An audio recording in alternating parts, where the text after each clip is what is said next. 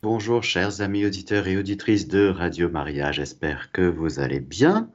En ce jour, béni toujours chaque jour, un jour de grâce, parce que le Seigneur ne nous abandonne pas, bien sûr, il est avec nous, Emmanuel, Dieu avec nous, et le Seigneur, s'il est avec nous, eh bien, il nous comble, il nous conduit, il nous garde, il nous enseigne, et on va demander au Saint-Esprit de nous enseigner au cours de cette catéchèse qui va parler des charismes. Nous avons parlé des dons du Saint-Esprit, nous avons parlé de beaucoup de choses qui viennent du Saint-Esprit. Eh bien, nous allons terminer aujourd'hui en parlant des charismes et ensuite nous poursuivrons sur une très belle œuvre de l'Esprit Saint et qui se trouve dans la suite du credo, à savoir nous parlerons de l'Église. Je crois en l'Église une sainte catholique et apostolique. Nous verrons tout cela la semaine prochaine.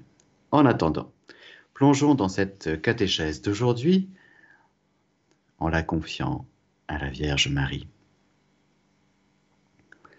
Je vous salue Marie, pleine de grâce. Le Seigneur est avec vous.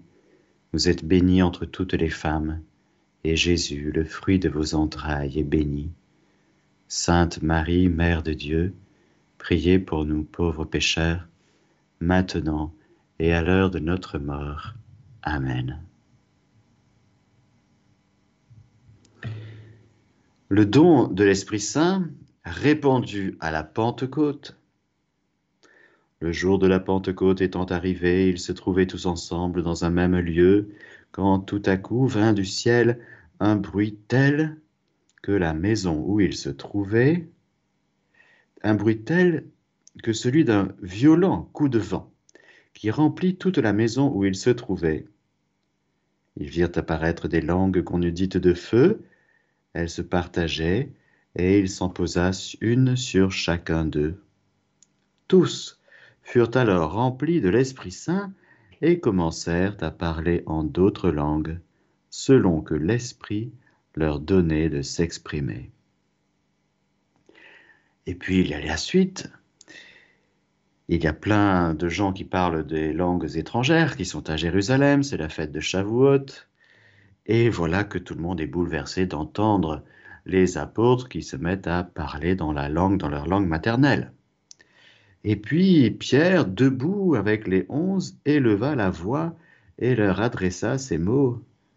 Et nous voyons Pierre, tout feu, tout flamme, avec une grâce peut-être même avec un charisme, c'est ce que nous allons voir, de prédication. C'est bien lui C'est bien lui. Ça alors. Notre cher Pierre se met à prêcher dans l'Esprit Saint et à mettre le feu dans les cœurs. En fait, ce n'est pas lui, c'est Dieu, bien sûr, c'est Dieu qui passe à travers lui pour faire son œuvre. Et nous allons donc parler aujourd'hui des charismes, alors que nous avons vu, je vous rappelle que l'œuvre, j'allais dire principale de l'Esprit Saint, est ordonnée à la sanctification des fidèles. C'est pour que nous soyons en Dieu, nous soyons saints, c'est-à-dire que nous soyons, oui, les amis de Dieu chaque jour de notre vie, que l'Esprit Saint est répandu dans notre cœur, pour que nous soyons, nous l'avons vu, euh, Christo conformé, conformé à Jésus-Christ, que le Seigneur fasse de plus en plus, euh, prenne toute sa taille en nous pour la gloire de Dieu et le salut du monde. Alors il y a tout ce qu'on appelle en théologie la grâce sanctifiante avec les vertus théologales, les dons du Saint-Esprit que nous avons énumérés, que nous avons vus, qui sont vraiment de l'ordre de ce qu'on appelle la grâce sanctifiante, c'est-à-dire tout ce qui est pour la sanctification des fidèles, pour qu'ils deviennent saints. Il y a un autre biais qui évidemment est complémentaire et n'est pas du tout contradictoire. Il y a ce qui est de l'ordre charismatique, c'est-à-dire de l'ordre du charisme. Saint Paul en parlera beaucoup, notamment dans sa première épître aux Corinthiens au chapitre 12, qui débouche sur euh, le treizième chapitre où il nous parle de charité.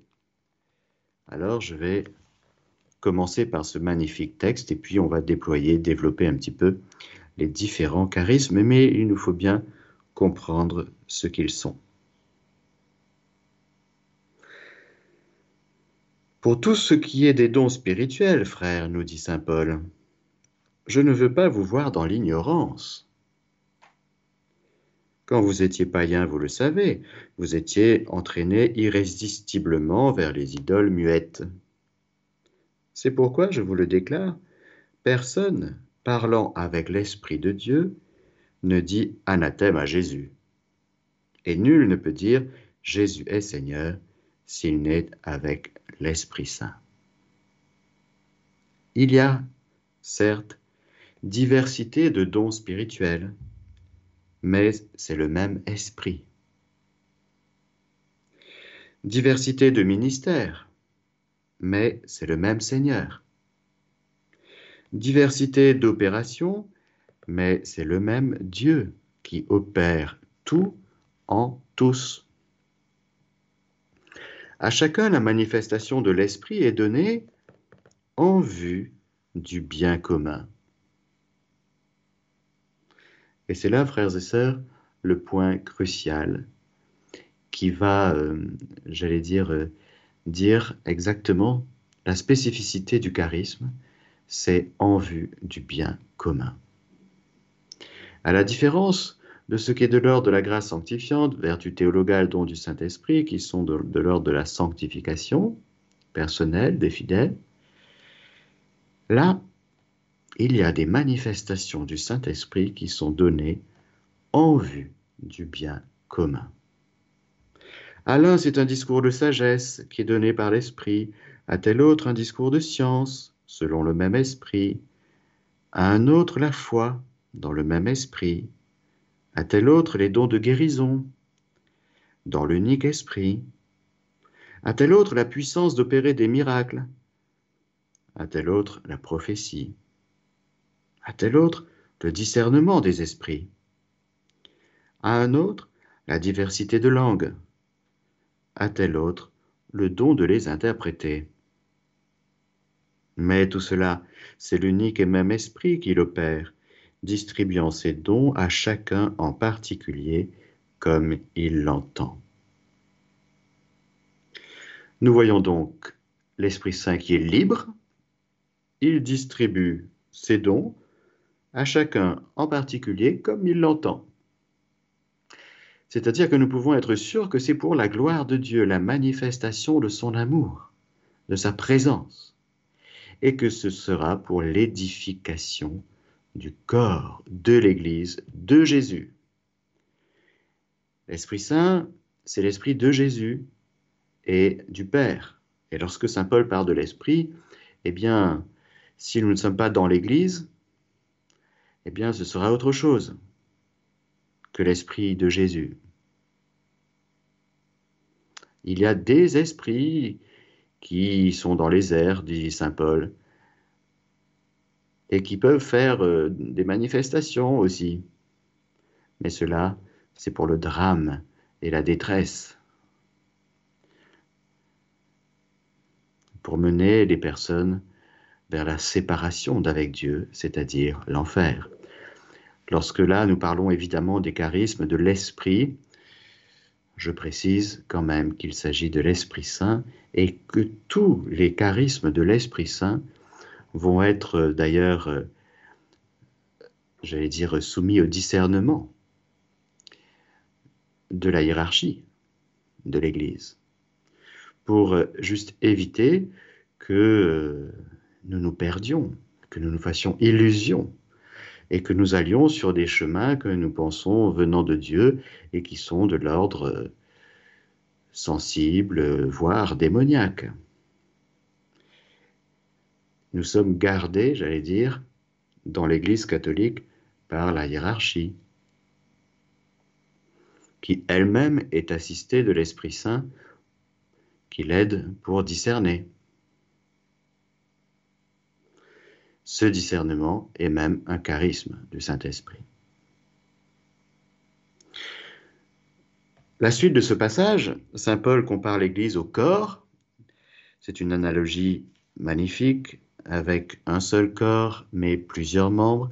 Il souligne à la fois justement l'unité du corps du Christ et la diversité des membres qui ont besoin les uns des autres. Si l'oreille vit à fond ce qu'elle a à vivre comme oreille, si le pied vit à fond ce qu'il a à vivre comme pied, eh bien le corps tout entier va bien aller. Si le pied dit ah moi j'ai pas envie de marcher aujourd'hui, ah, pas envie, eh bien c'est le corps tout entier qui va se dire ben zut alors. Nous avons une capacité d'élever, d'édifier le corps dont nous sommes membres, que nous formons tous ensemble, ou nous avons la possibilité aussi de plomber le corps que nous formons. Quelqu'un qui prie, dont l'âme s'élève vers le Seigneur avec amour et vérité, eh bien c'est l'humanité tout entière qui s'élève. Il y a déjà un corps, qui est une notion analogique, bien sûr, un corps de l'humanité.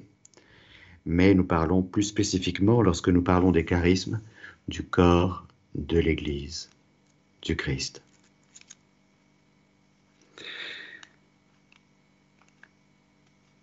Ensuite, au chapitre 13 de la première épître aux Corinthiens, Saint Paul terminera par cette magnifique hymne à la charité. Nous y reviendrons. Bien sûr, c'est la charité, le top du top des vertus théologales, et nous pourrons passer ici-bas une vie sans charisme, mais avec une charité ardente, et ce sera bon pour nous.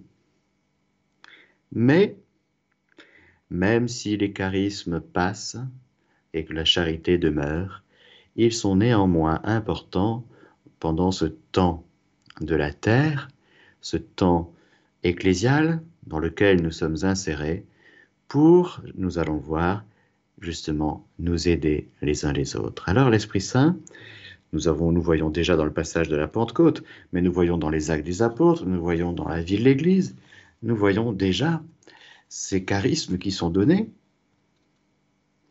et qui nécessitent de la part de ceux et celles qui les reçoivent, j'allais dire comme une disposition. Quelle est la bonne disposition pour recevoir et exercer les charismes? Eh bien justement, c'est la charité. La meilleure disposition pour vivre des charismes, exercer des charismes, c'est la charité. Parce que la charité nous fait être libres par rapport au charisme, déjà.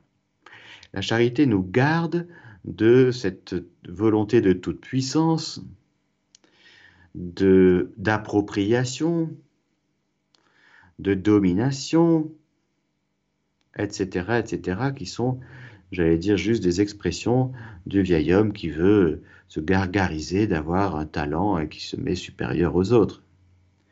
La charité nous garde déjà de ce genre de, péché. La charité nous garde de l'envie, elle n'est pas envieuse, dit Saint Paul au 1 Corinthiens 13. C'est-à-dire que si je n'ai pas de charisme, si je vois mon frère qui en a un, normalement je me réjouis, parce que c'est le corps tout entier dont je fais partie avec mon frère qui a un charisme, et eh bien qui est édifié. Et je dois être dans l'action de grâce pour ce frère, et je dois prier pour ce frère qui exerce un charisme, que ce soit de guérison, d'enseignement, de, prédication, euh, d'interprétation, etc. Nous ne sommes pas là dans un univers de rivalité, normalement. Normalement. Dans l'Église du Christ, normalement. Si nous nous attelons chacun à mettre la charité en premier, eh bien, dans l'exercice des, l'exercice des charismes, il ne devrait pas y avoir l'esprit de rivalité, qui est un poison la charité n'est pas envieuse. L'envie, c'est je lorgne sur quelque chose qu'a quelqu'un que je n'ai pas et que je veux avoir. Et pourquoi tu veux avoir? Parce que j'ai l'impression que je vais mieux vivre et mieux exister, que je serais plus heureux si j'avais la chose que mon frère a et que je n'ai pas. Ah bon? Quelle idée saugrenue, si nous y réfléchissons bien. Voilà donc la disposition absolument indispensable pour recevoir et bien vivre les charismes, c'est de mettre la charité en premier. Cette charité non seulement à l'égard du Seigneur, mais cette charité à l'égard de mon frère. Cette charité qui me pousse vers le Seigneur et cette charité qui me pousse vers mon frère. Plus précisément, si je vis de l'envoi qui m'est fait aujourd'hui, si je vis ma vie quotidienne avec l'Esprit Saint, avec la charité qu'est l'Esprit Saint, eh bien je vais me retrouver dans des situations concrètes où je vais être en posture, où je serai, mon cœur sera dans l'amour, dans une charité même si je ne sens rien. Vous avez compris que la charité n'est pas de l'ordre du sensible. L'agapé, ce ne sont pas des guili-guili. Hein Et si je vis ma vie d'aujourd'hui comme un envoyé, un missionnaire, alors, si je vais faire mes courses, je serai dans l'amour, je vais faire un sourire à la caissière, je vais avoir une parole de bienveillance à l'égard de celui qui, fait la queue avec moi.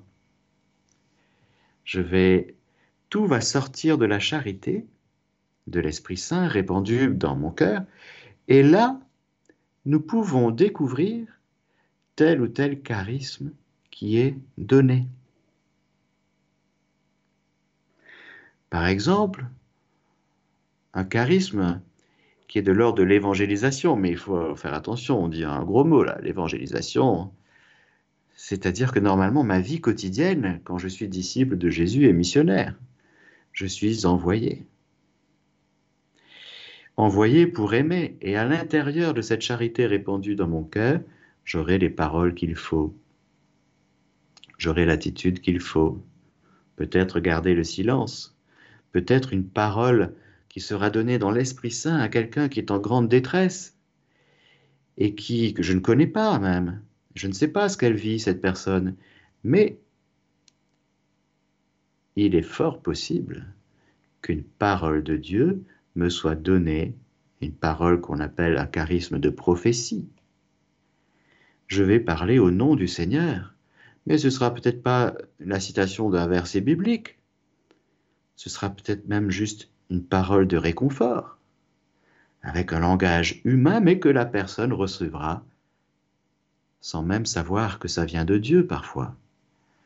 Et ce sera une parole de vie qui peut-être euh, la fera échapper à beaucoup de détresse. Du style, je vous donne des exemples, un exemple. La dernière fois, je pense, après il faudrait vérifier je n'ai pas de retour. Évidemment, tout le monde est inquiet. Vous savez, il y a des gens comme ça qui, sont inquiets. Hein. déjà, ils se lèvent le matin, ils sont inquiets. En plus, ils font l'erreur d'écouter d'autres radios que Radio Maria le matin. Donc forcément, ils entendent le bruit de ce monde et tout ce qui est vraiment source d'inquiétude.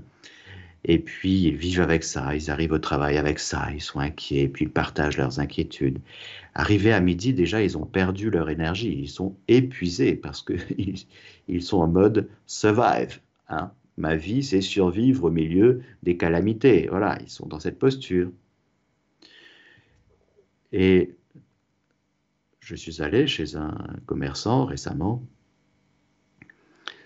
et qui commençait à me déblatérer tout ce qui se passe dans le monde.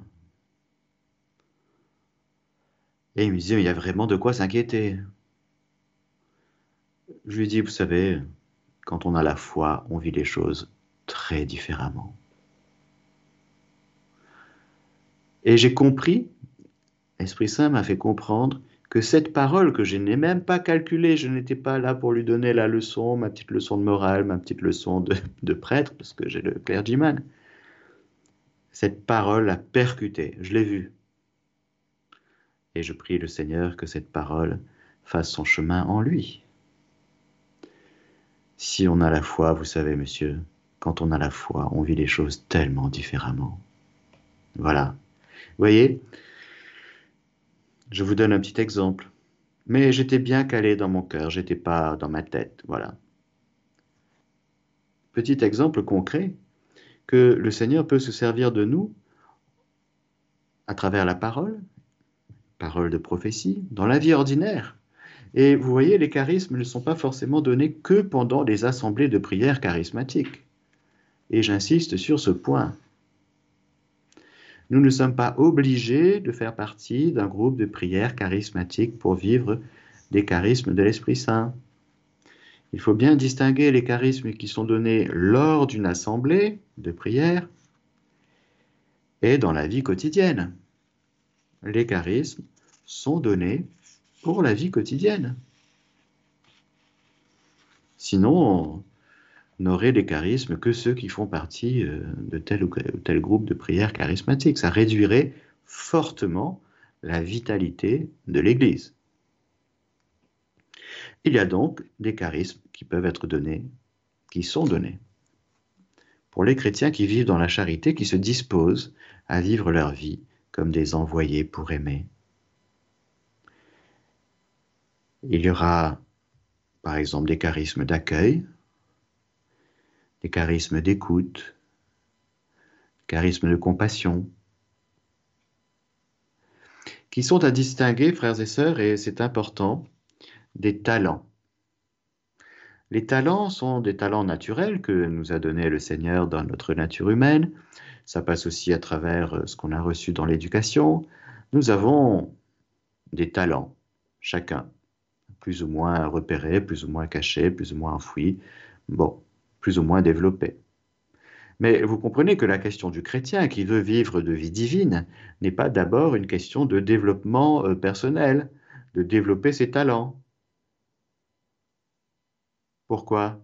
Parce que le charisme peut ou peut ne pas s'appuyer sur des talents naturels. Nous pouvons avoir euh, quelques talents naturels pour euh, des talents d'organisation, des talents, euh, voilà, il y a des gens qui font très très bien ce qu'ils font. C'est fabuleux, merci. Mais là, nous sommes dans un autre ordre. Nous sommes dans l'ordre de l'édification du corps. Et donc, le Seigneur d'ailleurs aime bien ne pas s'appuyer sur nos talents naturels. C'est énervant.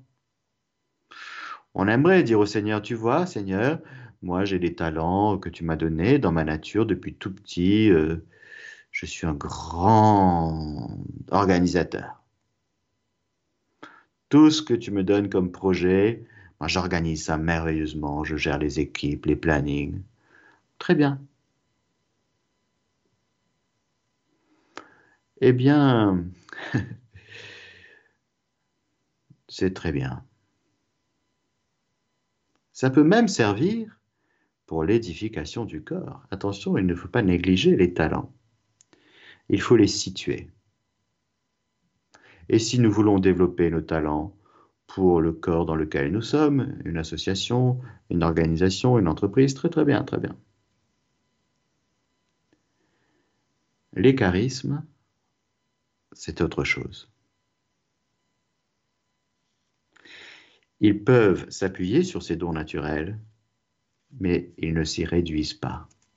Dieu est libre.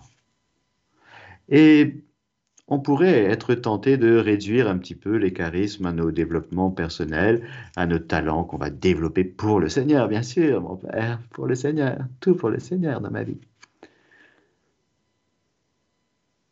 Alors que nous sommes dans une, Nous pourrions, par cela, eh bien, être plutôt dans une attitude de développement personnel pour notre propre gloire, bien sûr, pour notre avancement personnel et professionnel.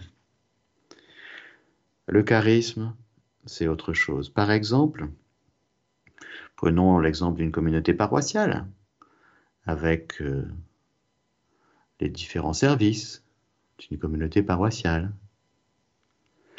Eh bien, il y a des personnes qui sont à l'accueil et qui peuvent ne pas avoir de talent d'accueil, mais qui peuvent avoir un charisme d'accueil. De même, dans le chant, la chorale, l'animation liturgique, si importante dans l'édification du corps qui se construit à chaque Eucharistie. Et là, il y a des gens qui peuvent très très bien chanter, très bien animer, mais qui n'ont pas forcément de charisme. Ou il y a des gens qui peuvent chanter pas mal, animer pas mal, d'un point de vue naturel, d'un point de vue de talent naturel, mais qui ont un vrai charisme. D'ailleurs, un des signes très importants euh, pour discerner s'il s'agit d'un charisme, c'est l'unité. Quand un charisme est donné, c'est toujours au service de l'unité. Donc, quand un responsable de service, avec tous les talents qu'il a, ne se met pas au service de la communauté, eh bien, c'est un signe que nous sommes en présence de quelque chose qui n'est pas de l'ordre du charisme. C'est quelqu'un qui se fait plaisir parce qu'il aime faire ça. Et il a un esprit de service. Bon. Mais ce n'est pas suffisant. Car pour construire l'unité du corps du Christ dont nous parlons, il faut que ce charisme soit au service de la de l'unité. C'est-à-dire qu'il faut que l'ensemble s'élève et s'édifie. Je prends cet exemple parce qu'il peut y arriver dans tel ou tel groupe des personnes très douées, mais qui ne sont pas au service de l'unité.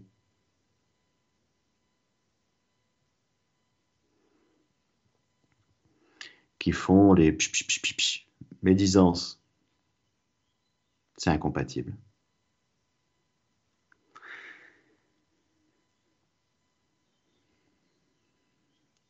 Le pape Jean-Paul II disait dans une lettre aux évêques euh, belges, dont je vais vous retrouver la date et la référence,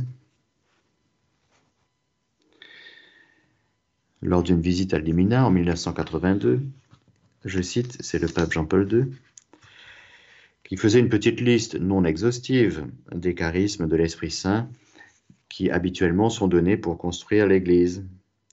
Dans toute communauté, dit-il, il existe des dons extrêmement nombreux et divers. Il y a ceux qui sont capables de donner des idées et ceux qui sont capables de les approfondir par la réflexion solitaire et ensuite partager. Il y a ceux qui sont des organisateurs nés et ceux qui sont de précieux et parfaits exécutants. Il y a ceux qui possèdent une expérience de vie chrétienne et une sagesse remarquable pour participer à la préparation des sacrements, et ceux qui sont capables de contribuer à l'animation du culte liturgique. Il y a ceux qui font ou pourraient faire merveille au plan de l'éveil religieux des petits, et ceux qui ont le don de rencontrer spirituellement et d'entraîner les adolescents. Il y a ceux qui ont la grâce de conduire des groupes de prière et ceux qui sauront mettre en route des loisirs d'inspiration chrétienne. Il y a ceux qui ont la capacité de penser et de faire avancer des problèmes de société et d'y déposer un levain évangélique. Et ceux qui sont des diffuseurs efficaces ou même des rédacteurs de presse chrétienne, comme Radio Maria France. Ah non, ça c'est moi qui rajoute. L'apôtre Paul, avec l'ardeur et le génie apostolique qui était sien, aurait été heureux de vous stimuler à la redécouverte et à la mise en œuvre de tous les dons existants déjà ou seulement en puissance dans la vie de vos chrétiens. Il y a donc des charismes qui sont donnés, et comme ils sont à purifier parce qu'ils sont donnés par des, dans des hommes pécheurs, qui aimons bien, il faut le reconnaître, exercer un certain pouvoir. C'est pourquoi la vie charismatique doit être seconde par rapport à la vie de charité. Toujours, il faut y revenir. Alors, il y a les charismes dans la prière, on pourrait dire ça comme ça. Le parler en langue, par exemple, parler en langue, chanter en langue, c'est le plus petit des charismes et il faut le dire, à, la différence des, des, autres charismes dont nous parlons, qui sont, et nous insistons beaucoup là-dessus, qu'ils sont vraiment au service du bien commun, euh, le parler en langue et le chant en langue est aussi au service de celui qui l'exerce. Et ce petit charisme euh, n'a jamais cessé d'exister dans l'Église. Par exemple, Saint Augustin, il en parle, du chant en langue. Et ce chant en langue peut être euh, prière en langue, euh, parler et chanter en langue, peut être pas mal, j'allais dire, pour déboucher certains bouchons. Récemment, quelqu'un me disait qu'il avait vécu une très belle Pentecôte, une très belle euh, euh, voilà, veillée de prière charismatique, et que voilà, il avait été comme débouché. Voilà, c'est bien. Le parler en langue, par exemple, et le chant en langue, ça, ça débouche pas mal, oui.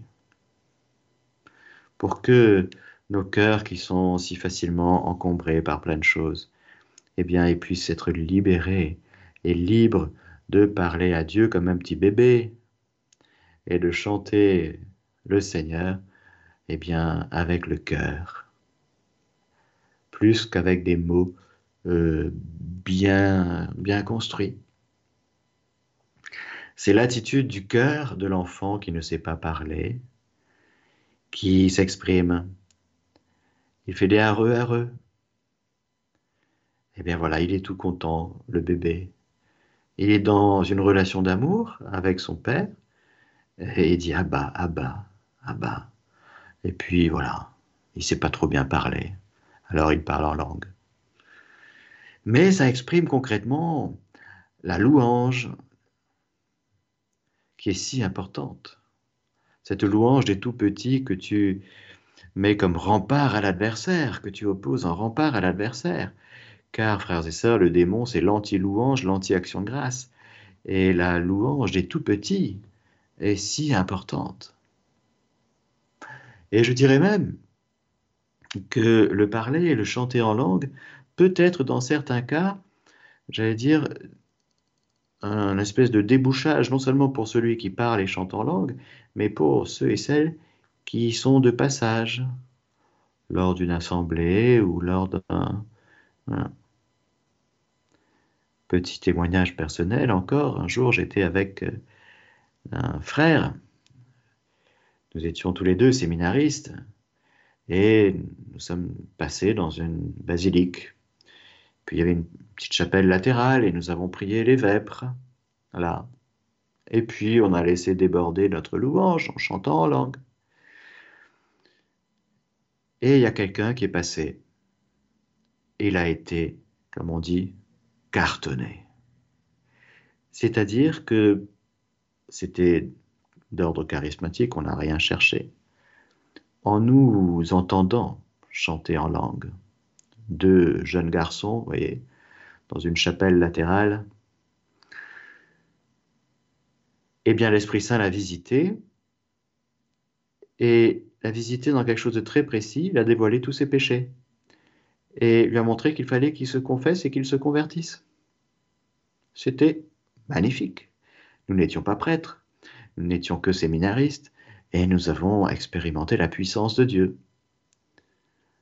Libérés par deux cœurs unis dans la communion qui chantent et qui prie. Voilà. Et à travers ce petit charisme, il faut le dire, du parler et du chant en langue. Il y a ensuite, bien sûr, les charismes qui sont liés à la parole, c'est-à-dire la parole, la prophétie, comme on dit. Il y a ou les paroles de connaissance, comme on dit, c'est-à-dire que quelqu'un va s'exprimer dans, un, dans une assemblée de prière et il va dire le Seigneur s'adresse à telle personne et lui dit euh, ceci ou cela. Ce dont je parle, il faut toujours le vérifier, évidemment. De même, à travers l'image, Dieu peut parler à travers l'image. Des gens vont s'exprimer, vont dire euh, Eh bien, moi j'ai une image de. J'ai l'image d'un chat. Hein, et un chat blanc avec euh, une tache de rousseur sur la tête. Et puis la personne va très bien se reconnaître. Si ça vient de Dieu, il va comprendre le message aussi à travers l'image. Donc c'est souvent lié et tout cela est à vérifier, bien sûr. Il y a bien sûr l'exhortation, charisme d'exhortation, charisme aussi bien sûr de guérison.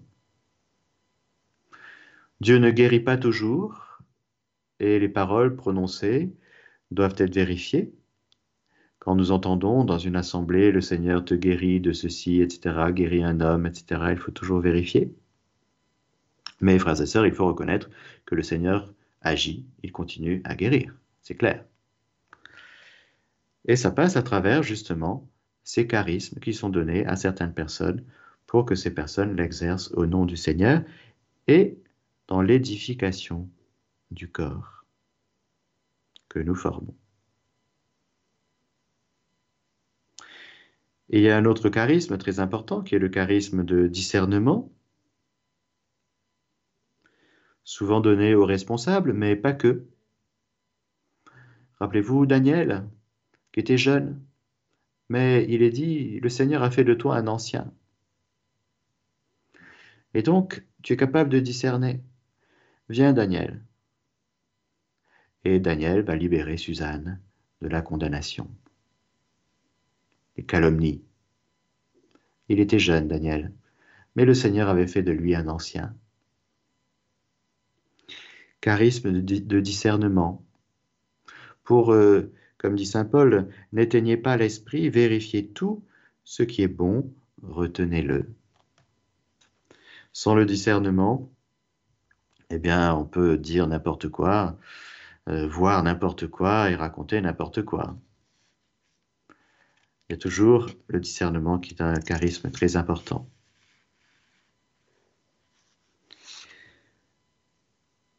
Voilà, chers amis auditeurs et auditrices de Radio Maria, je pourrais en dire un peu plus, mais il y en a d'autres, bien sûr, des charismes, il y a des grandes questions aussi euh, qui sont encore à l'heure de la réflexion dans l'Église. Je parle des charismes des fondateurs, des communautés. Euh, est-ce qu'on peut parler de charisme Dans quel sens, etc. Je ne veux pas rentrer dans les questions passionnantes qui demandent études, de réflexion.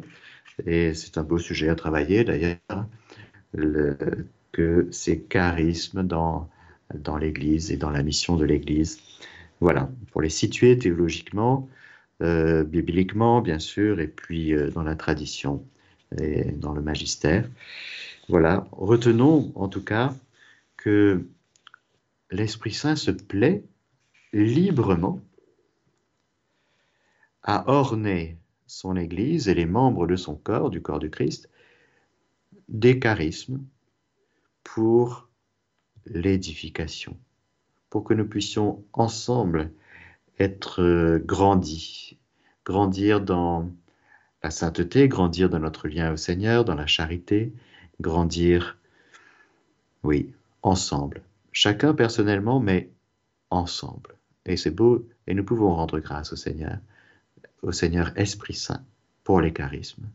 Et nous pouvons même dire au Seigneur, Seigneur, eh bien, sers-toi de moi comme tu veux, autant que tu veux. Ben, je suis d'accord. Si tu veux que j'ai une parole de consolation, de réconfort, si tu veux que je sois ton sourire, si tu veux que je sois ton prophète. Si tu veux que je sois tes mains, tes pieds, me voici, Seigneur. Fiat voluntas tua. Amen. Que le Seigneur Tout-Puissant vous bénisse, le Père, le Fils et le Saint-Esprit. Chers auditeurs de Radio Maria, c'était la catéchèse du Père Mathieu que vous pouvez réécouter en podcast sur notre site internet www.radiomaria.fr